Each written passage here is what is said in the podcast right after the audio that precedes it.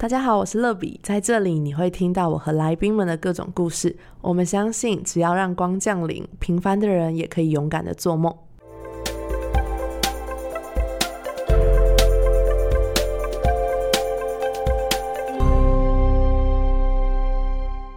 Hello，大家好，我是乐比。这一集节目呢，又是我个人想要来跟大家分享一些心情跟我的生活，所以又录了一集单口的节目。最近，其实我在录这一集的时候，我还没想到我的标题要叫什么。可是应该就是会分享一些我最近的一些心情的状态，然后我怎么去调整，还有分享一些我最近觉得很好用的好物给大家。著名的心理学家阿德勒有说过一句话，就是人类所有的烦恼都是来自于人际关系。一个人无法成就一个舞台，也没有人可以透过一个人完成大事。只要没有团队，就很难永续发展。不论是在学习、工作、交友、建立教会、建立家庭，其实都一样。因此，人生大部分的事情其实都与人际关系相关。对，以前其实我是属于比较独立作业的一个人，因为我觉得个人的执行力还有自律能力都是可以自己相对比较能够掌握的。对，这里要强调是相对，因为有时候自己很想偷懒啊，很想耍废的时候，是自己都控制不了的。不知道有没有人跟我是一样的呢？我刚问这题，突然觉得自己问这题好好笑，因为应该大部分的人都是这样子的吧，对吧？所以我觉得要跟别人一起合作，然后建立团队，要沟通，就是困难到不行。不过在成长的过程当中，我也逐渐发现，没有团队真的不行诶。举例来说，就是我有参加带领大学生的社团，然后我们一起办活动的时候，不可能有一个人是在台上主持，然后又同时在门口当招待吧？或是平常在工作上，我们需要有代理人，因为如果没有这个团队伙伴。我们就真的很难同时完成很多不同的进度，也不可能偶尔放假出国旅行啊，或是回乡陪伴家人。那我最近就很常跟朋友在聊人际关系这件事情。昨天我们小组聚会才刚聊到自己比较不擅长跟什么样个性的人相处，然后我就分享说我不习惯跟 D 型的人相处。好，讲到这里，大家可能有点不确定，或是怀疑，或是说，哎，那个 D 是什么意思？所以我就想跟大家分享一个很基本的，就是 DISC 四型的人格，然后用这四型的人格去稍微查验一下自己的状态，跟自己可能比较擅长跟什么样的人的相处比较舒服，那有时候又比较害怕跟什么样的人沟通跟互动。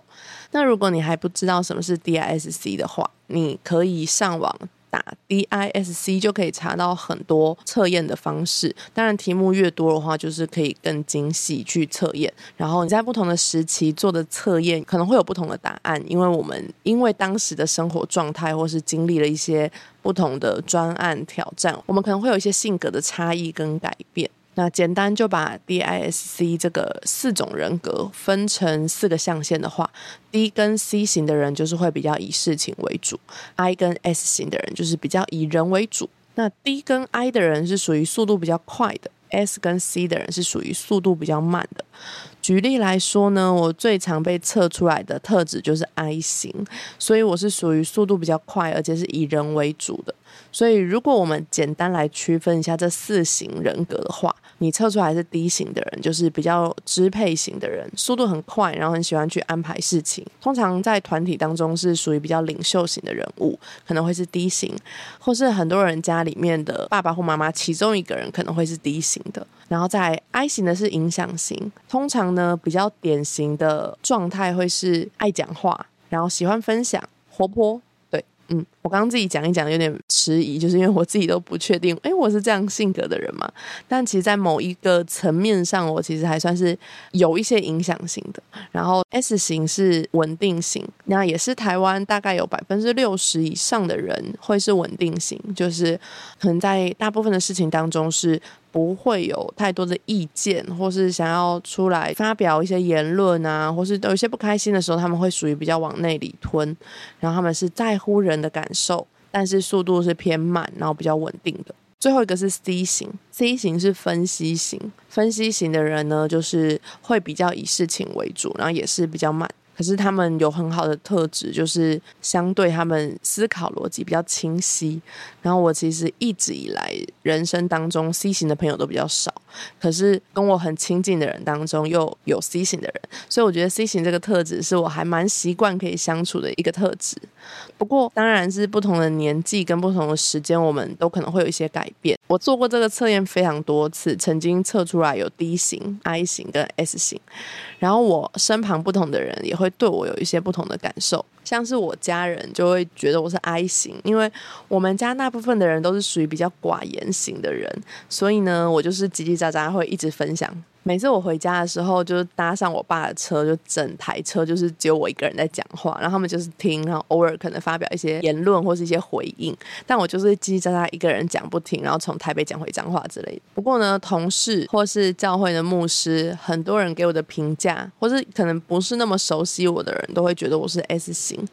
然后学校的社团的学生会觉得我是第一型，或是跟我一起参加一些活动。那这个活动主要是完成一些目标的时候，我就会有一个组长的那个领导性格会跑出来。然后我最近就跟一个很久没有见面的大学同学吃饭，然后他给我了一个很有趣的回应。他说他觉得我是刚刚好的温度，他就说他很讨厌跟太过热情的人相处。那我刚好是 I 型的嘛，所以我就想说啊，那我会不会烧到他？我就问他说，那你会不会觉得我有时候可能太强迫啊，太怎么样怎么样？他就说哦不会，他觉得我是一个刚刚好的温度，因为有时候跟人讲话会觉得对方一直输出，然后你一直听就会很累嘛。可是他说他觉觉得我是可能输出百分之六十，但还是会有百分之四十在倾听。我就觉得，嗯，难道我最近进步了吗？就还蛮开心的，觉得有被安慰到，就是最近得到一个这样子的好评价。那我自己评估自己，觉得我在不同的场合好像会自动切换不同的模式。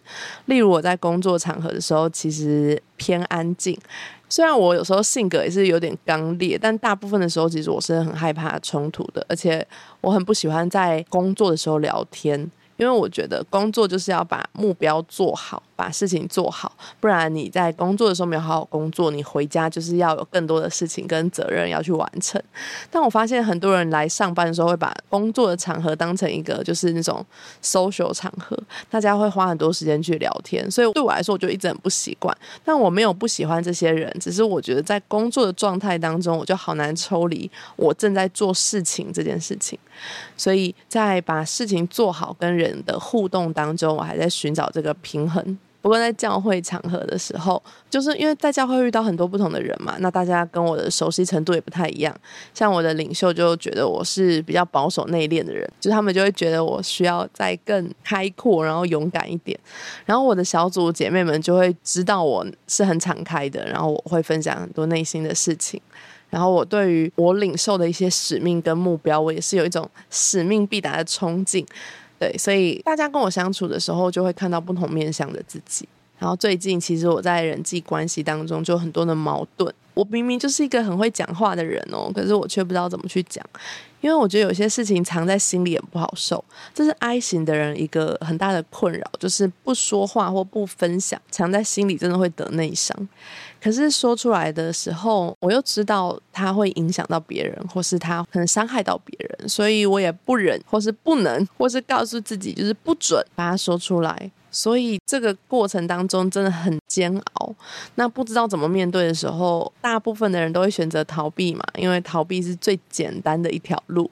可是我也知道逃避不可能解决问题，然后逃避也不是最好的方式。所以最近在面对人际关系跟面对自己的时候，我就开始更多的去查验自己的状态。然后除了查验，就是啊，我知道我这样的状态之后，我还有一个比较可以执行的方式，就是学习改变自己。但改变自己其实是一个听起来就是 dream big 的事情，就是你会觉得啊，听起来是一个很大的目标，然后很不容易。就是一个比较可执行的方式，就是改变自己。但改变自己这四个字，其实听起来有一点老生常谈。有时候看到这个标题啊，在某些心灵状态不是很好的时候，会直接想要把那个书合起来，那把那个影片关掉，就是会觉得我也知道啊，但我现在就做不到。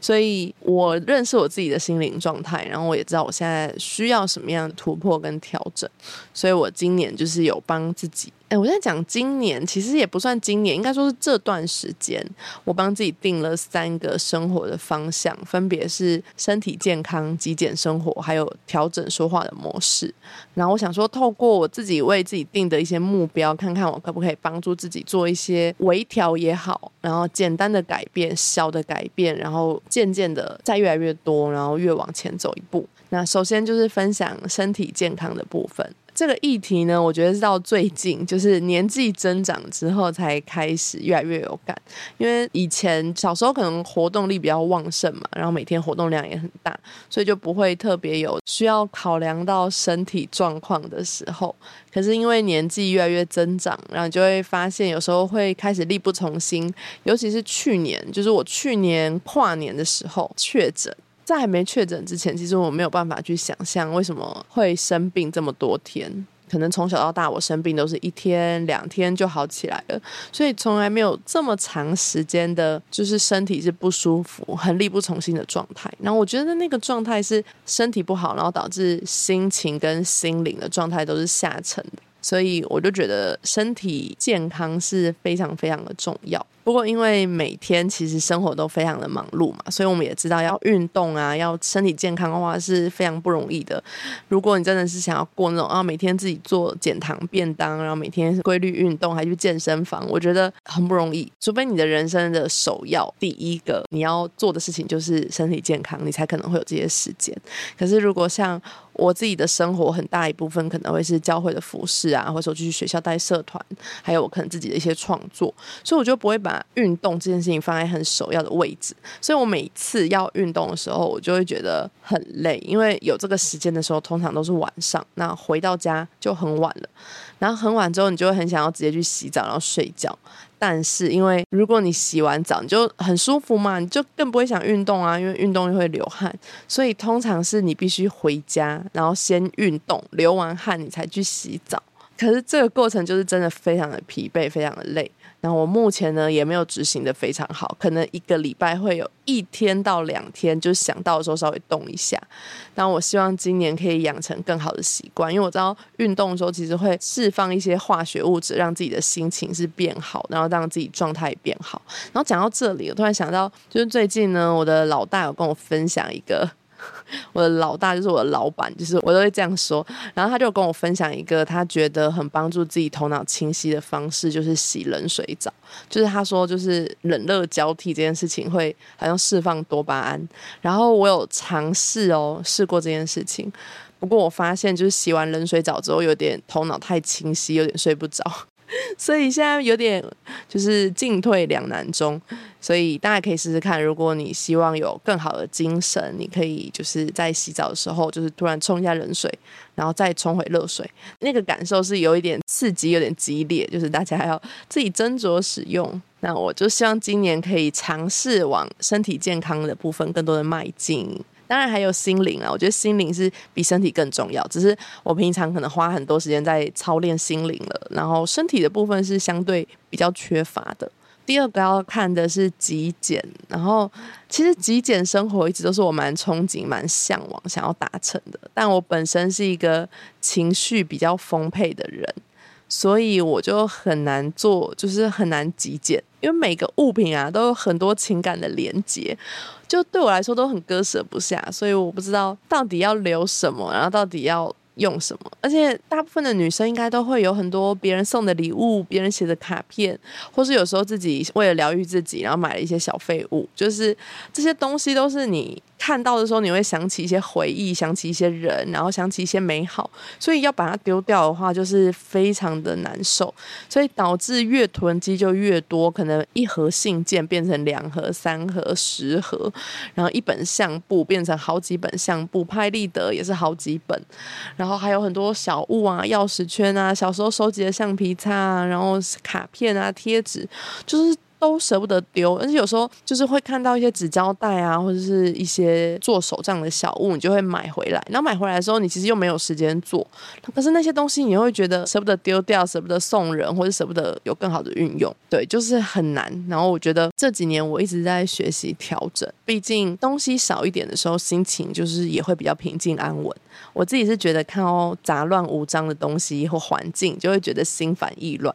可是，一方面我又觉得舍弃一个物品真的好难。那我记得我前阵子就回我彰化的老家，我就想说，哎，好久没有住在这里了，我是不是应该要把空间更多的释放出来给我家人运用？但其实这几年我每次回去都有慢慢慢慢收拾，但是还有一些是情感连接很深的一些物品，是我一直都没有想要去处理的。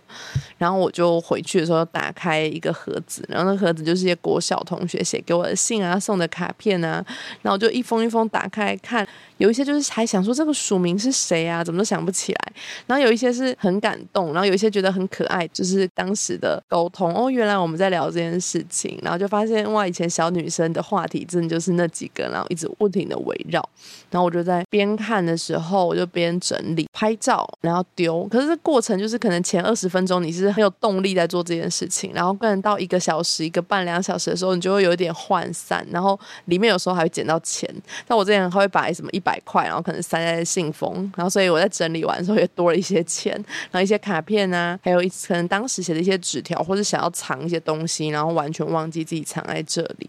所以我在整理的过程当中，我就会忍不住的流下眼泪。然后最后收完那一箱，我就把那个东西丢掉的时候，我突然就是忍不住放声大哭。现在感觉好像有点情绪化，对不对？可是我觉得那对我来说是件很不容易的事情，因为要割舍一些物品，对我来说很像是割舍一段记忆，好像你自己把自己的某些年丢掉的感觉。我知道大家会觉得很夸张，就是有那么严重吗？可是我觉得，如果你没有看到那些物品，好像有些回忆你很难想起来。然后当我丢掉的时候，其实我现在也有一点点忘记我到底丢了哪些东西。可是有一两样是我现在很深刻的，然后我就会觉得我好像把那段时间的友谊，或是把那段时间的记忆丢掉了。对，所以就非常难过。然后我觉得道别一直都是人生很难的一个议题。然后这也是我们每一个人都必须去学习的功课，虽然很不容易，但是我们就彼此鼓励。接下来我想要分享的是，因为开始过极简生活之后。啊，当然我说的是练习，就是我现在东西还是超级多、超级乱的，但是我有一个心，就是想要慢慢的，就是留下一些自己可能真的会用到的东西，然后开始过相对比较极简的生活的时候，我就有一些物品是我觉得生活当中很必备，就是一定要出现，然后一定要有的。东西，所以就想跟大家分享。那因为我本来就是一个物质欲偏中低的人，所以除了必要使用的东西，我其实平常其实很少买东西。所以以下几个商品都是我开始创作之后的一些商业合作，但我并不是因为要业配要商业合作才要分享哦。这些物品是我真的觉得使用一段时间之后，带给我生命当中很多的便利跟美好，所以我才想要分享。可是如果你想要更详细的，了解这些物品，你可以到我的 Instagram 上面去看我之前写过的一些有置入商品的文章，对，可能会有比较多详细的介绍。第一个想要分享的是我最近真的超级喜欢的居家清洁工具，就是山水家电的吸尘器。首先，我要先说，我相信世界上没有完美的家电，但是如果找到一个适合自己的家电，一定会为生活带来更多的便利。所以，山水家电的吸尘器绝对不会是世界上最完美的吸尘器，但是我觉得它是现阶段最适合我的吸尘器。所以，如果你等下听完发现你的生活习惯跟模式可能跟我有一点雷同的话，你也可以参考一下这支吸尘器。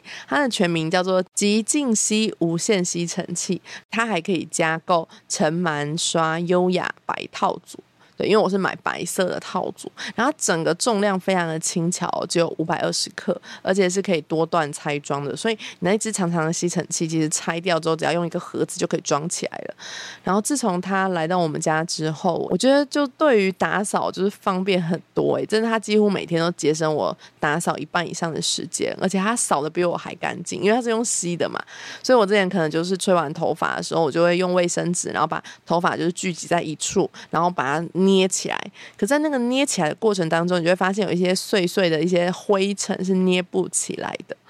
然后那个捏不起来的灰尘，就让你觉得很阿杂，对，就是很阿杂，然后不知道怎么办。然后我觉得自从用吸尘器之后，就完全解决这个困扰。我反正总之，我现在就是非常喜欢它。然后我觉得拥有它在我的生活当中就是很方便，而且就是刚刚讲到那个剪头发这件事情，就是很多女生应该都有贫血的状况，或是低血压。然后我就是有点严重的低血压，所以我每次只要起立蹲下，我就会超级超级晕。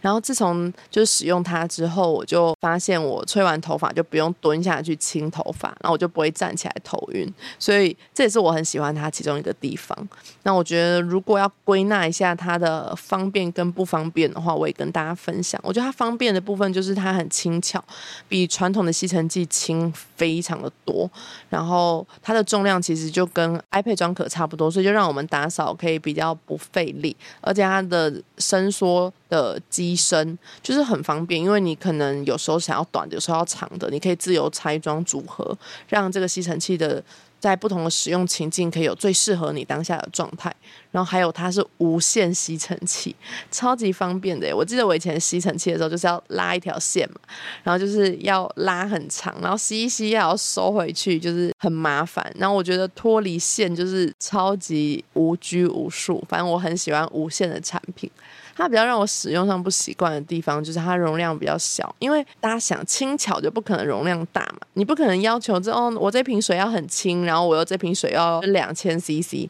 怎么可能？就是你要轻，可能就是要买那种小罐的啊，两百五啊，三百那种小宝特瓶，所以不可能完美的。然后容量小的话呢，如果你是个人的房间，就是完全够。可是如果你今天是要妈妈，然后你要打扫的空间可能是。全家，你可能要打扫五个房间，你可能要透天，然后一楼到四楼，那你真的超级不适合，因为你可能吸一吸就要一直倒掉里面的垃圾跟头发，所以我自己是觉得，如果你是个人租屋，或是你平常打扫的范围比较多，是在一个房间一个区块里面的话，会比较适合。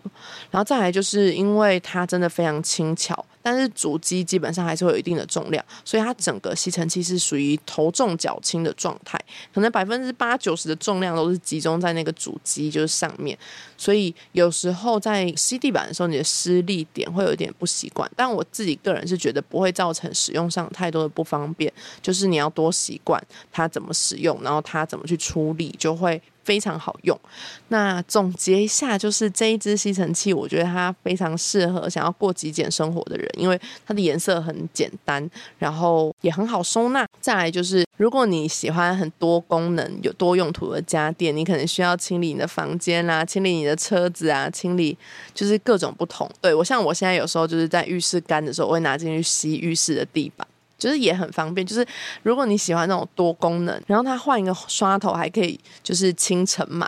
就是很方便。如果你是喜欢这种多功能多用途的话，我觉得这个吸尘器就是蛮适合你的。对，那它目前有三个颜色，就是有优雅白、质感灰跟樱花粉三色。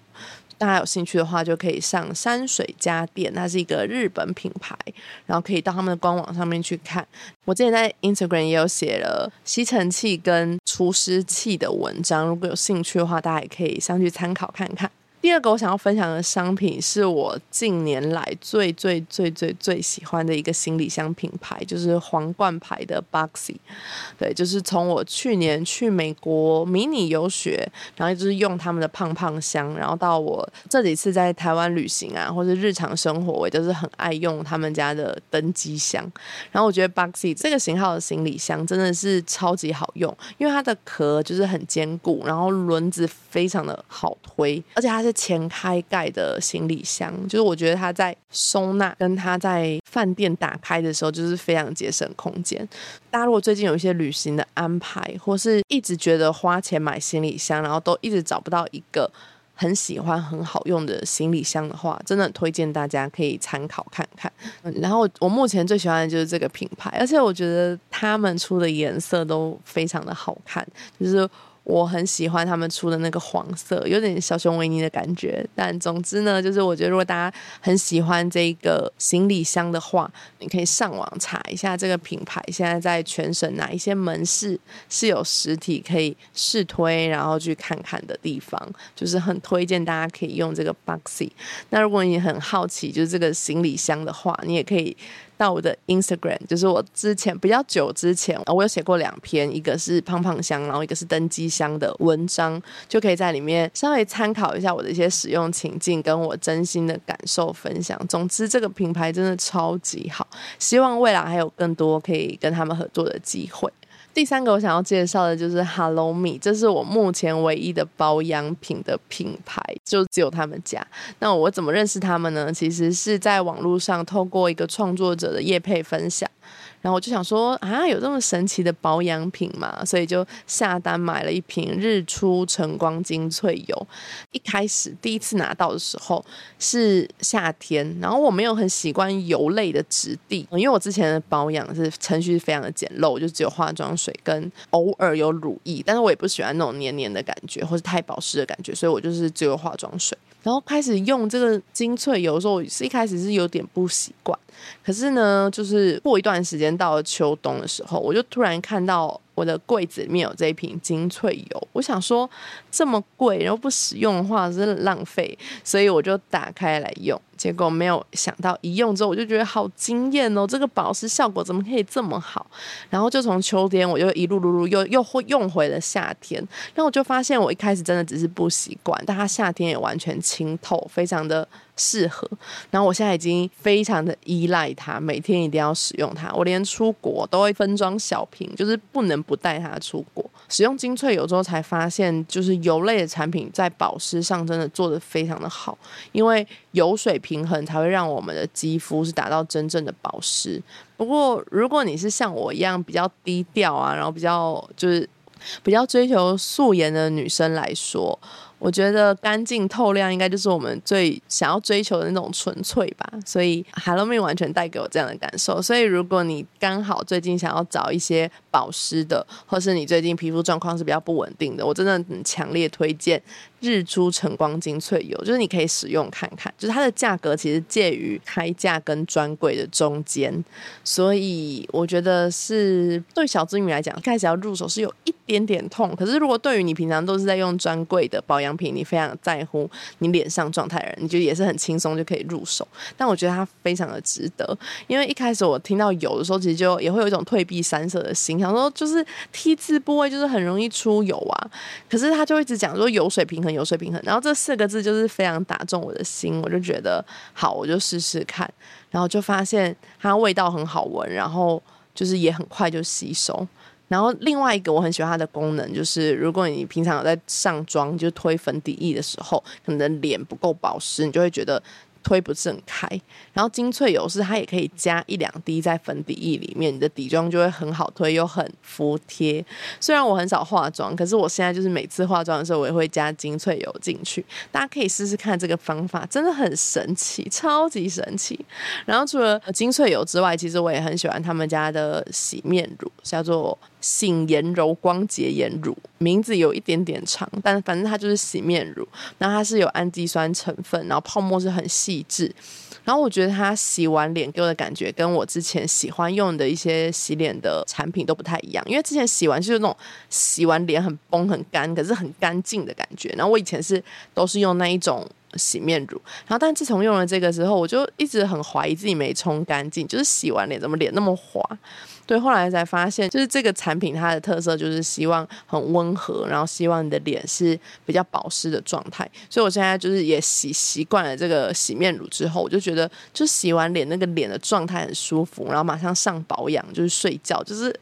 很疗愈，所以如果大家就是没有用过这个品牌 Hello Me 的话，真的很推荐，就是可以去试试看。那他们家还有非常多的产品，包含水乳精华、粉刺调理水、面膜、化妆水，然后美白精华，跟他们最近其实要推出安瓶，就是都很值得一试。所以如果你有兴趣，或是你刚好最近在找某一个类别的产品，可以上他们的官网，然后要小心哦，因为官网真的超美，一看就会不小心买太多。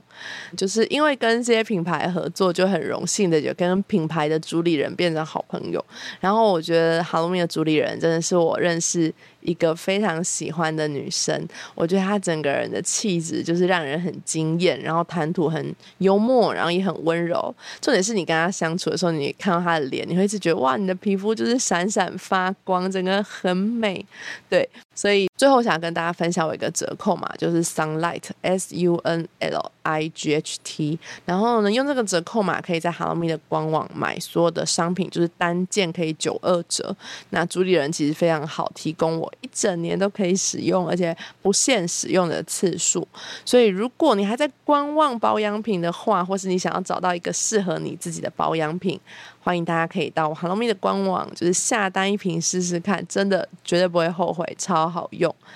再来呢第四个我想要分享的商品是 Euro 这个品牌，就是这是我目前人生拿过最有质感的一把伞。然后的它官网的故事这样写的：希伯来文有出雨的意思，新年的第一场雨滋润了贫瘠的大地，使万物复苏生长，象征丰盛的祝福。我们愿将这样的祝福透过一把伞传递给你，祝福你在繁杂的日常生活中，在探索人生的旅途上。或在黑暗低谷里，在迷茫焦虑时，能平静安稳、悠然自若的往前迈进。祝福你手中所做的一切，Be still, be your ro。哇，我觉得超级棒，就是这个品牌它整个创作的意向，然后它的使命。就是很好，Euro 呢，就是这个品牌它推出的雨伞有好几个颜色，然后最特别的就是他们是推出晴雨伞，就是晴雨两用的，不论是晴天拿来遮阳，或是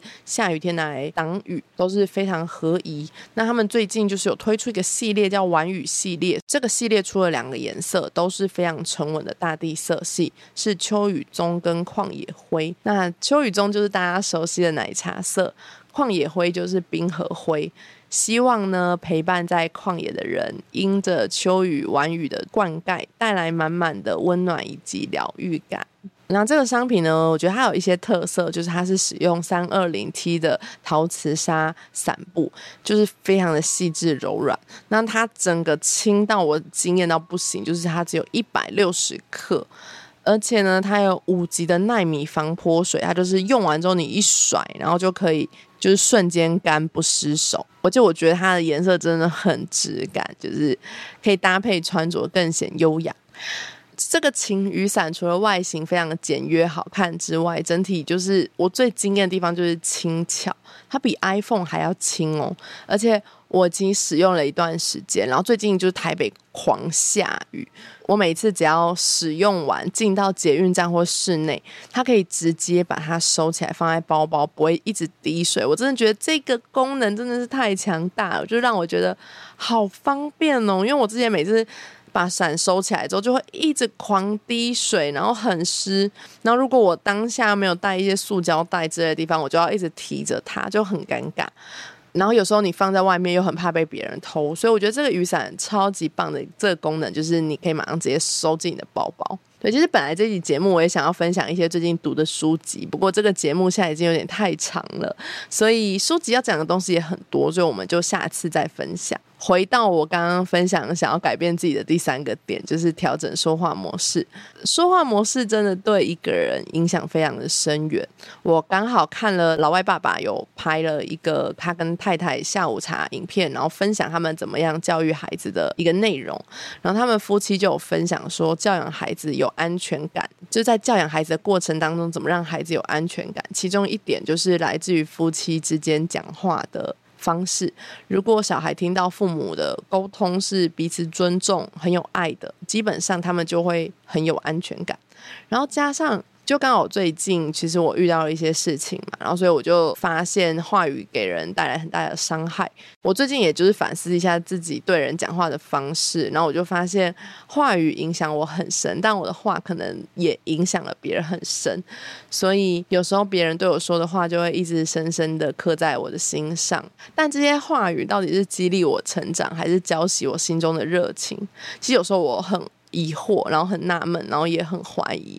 但我发现，有时候从上而来，或是从领袖而来的话语，就是很容易让我很灰心沮丧。虽然我知道我不要被别人的话语来影响，可是，在聆听的过程当中，重要他人对我们的评价，又很容易决定我们的状态。当然，不可能要求别人一定要改变嘛，所以我们也只能从调整自己开始。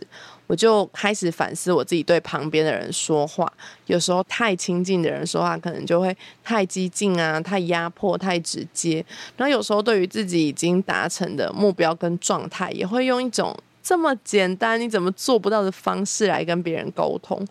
所以我就做一个归纳，发现赞美跟鼓励的话语，其实才会使我们更往前。那这个道理其实我们都知道哦，但是有时候换一个位置，我们就换一个脑袋。就是当我今天是要去带领别人的时候，我就很容易用快一点，然后你怎么还不会，然后你怎么还没好，就是会很容易用这样的方式。可是当我们是那个执行者的时候，我们又好期待，就是我们的领袖是不是能够理解我们在想什么？他们是不是可以知道我们现在的状态，然后给我们一些鼓励，给我们一些安慰？所以我就觉得最近我也要好好调整我自己的方式。对，那我跟大家分享一个很有趣的小故事，其实是昨天才发生的。就是昨天呢，其实我就把我的钱包弄丢了，然后但是我又要赶着去小组，因为小组在我家聚会，所以我需要先回家开门，然后我就没有办法回去找。可是我很确定，我应该就是掉在路上。那我就想说，那我到底要回家开门，还是要去找？钱包，可是我回去找不一定会找到，可是我回去开门就是门一定会开，所以我就当下大概零点几秒我就判断好我要直接回家。结果回家之后呢，我就觉得我刚好最近就是情绪不佳嘛，然后我就那个情绪就累积到我心里，我就很爆炸，然后我就开门之后我就先回房间，然后跪在房间就是祷告跟哭，哭的难过这样子，然后就哭完之后，就神没有对我说话，其实昨天，然后可是我就觉得相对比较平。静，然后我就出去外面，然后就是姐妹们就陆续来我家，然后就接待大家。然后这时候就有一个跟我蛮要好的，就是小组的姐妹，然后就她听完我分享我钱包掉了这件事情，可她就回应我说：“没事没事，神不会给你你不能承受的。”然后我当下就是内心就是充满了脏话，这样很生气耶。就是我平常其实不是一个会一直骂脏话的，就应该说我平常就是一个不太骂脏话的人。就是即便我很生气，但我昨天听到的时候就觉得也太不被理解了吧。然后情绪就是很整个突然很暴气。然后就觉得我知道，但我现在需要的不是这个。我当然知道神不会给我不能承受的，但你现在跟我讲这个到底要干嘛？就当下就会很生气。然后，可是这个小小的故事呢，我就有跟他分享，然后我也反思学习，就是我觉得好好说话真的很重要，但有时候不要说话比好好说话更重要。对，谢谢大家收听今天的节目。然后我觉得录完这个节目，就是分享的内容，也让我觉得心情好像有开阔许多，好像有一些人听我分享。对，最近遇到这些事情，其实让我非常的低迷。但是我知道有些事情是不是透过自己就有办法改变的，所以我要不断的祷告，然后也知道要不断聆听神的声音。可是有时候自己比自己想象中的还软弱，所以。每天呢，我觉得我们都很需要来到神的面前，让神的话语成为我们的力量，兼顾我们。就是每天都要重新的邀请神来掌权我们的生命，然后邀请神在我们的生命当中兼顾我们。所以最后想要跟大家分享。可能最近不知道你的状态如何，或许你也是在一个比较艰困、困难的环境，或是挑战，或是跟人的相处当中有一些张力。但除了烦躁之外，我们也可以预留一些时间来安静，求问神到底要对我们生命说什么，让神介入我们的生命，试炼我们变得更刚强，也透过这些学习功课，让我们成为一个。更合神心意，而且能够更为这个世界带来祝福的人，谢谢大家，我们下一次见，拜拜。节目的最后，想邀请大家给欢迎光临五颗星，并且留言分享你的心得。想更多认识乐比的话，欢迎到我的 Instagram sunlight 零零七底线。我们下周见。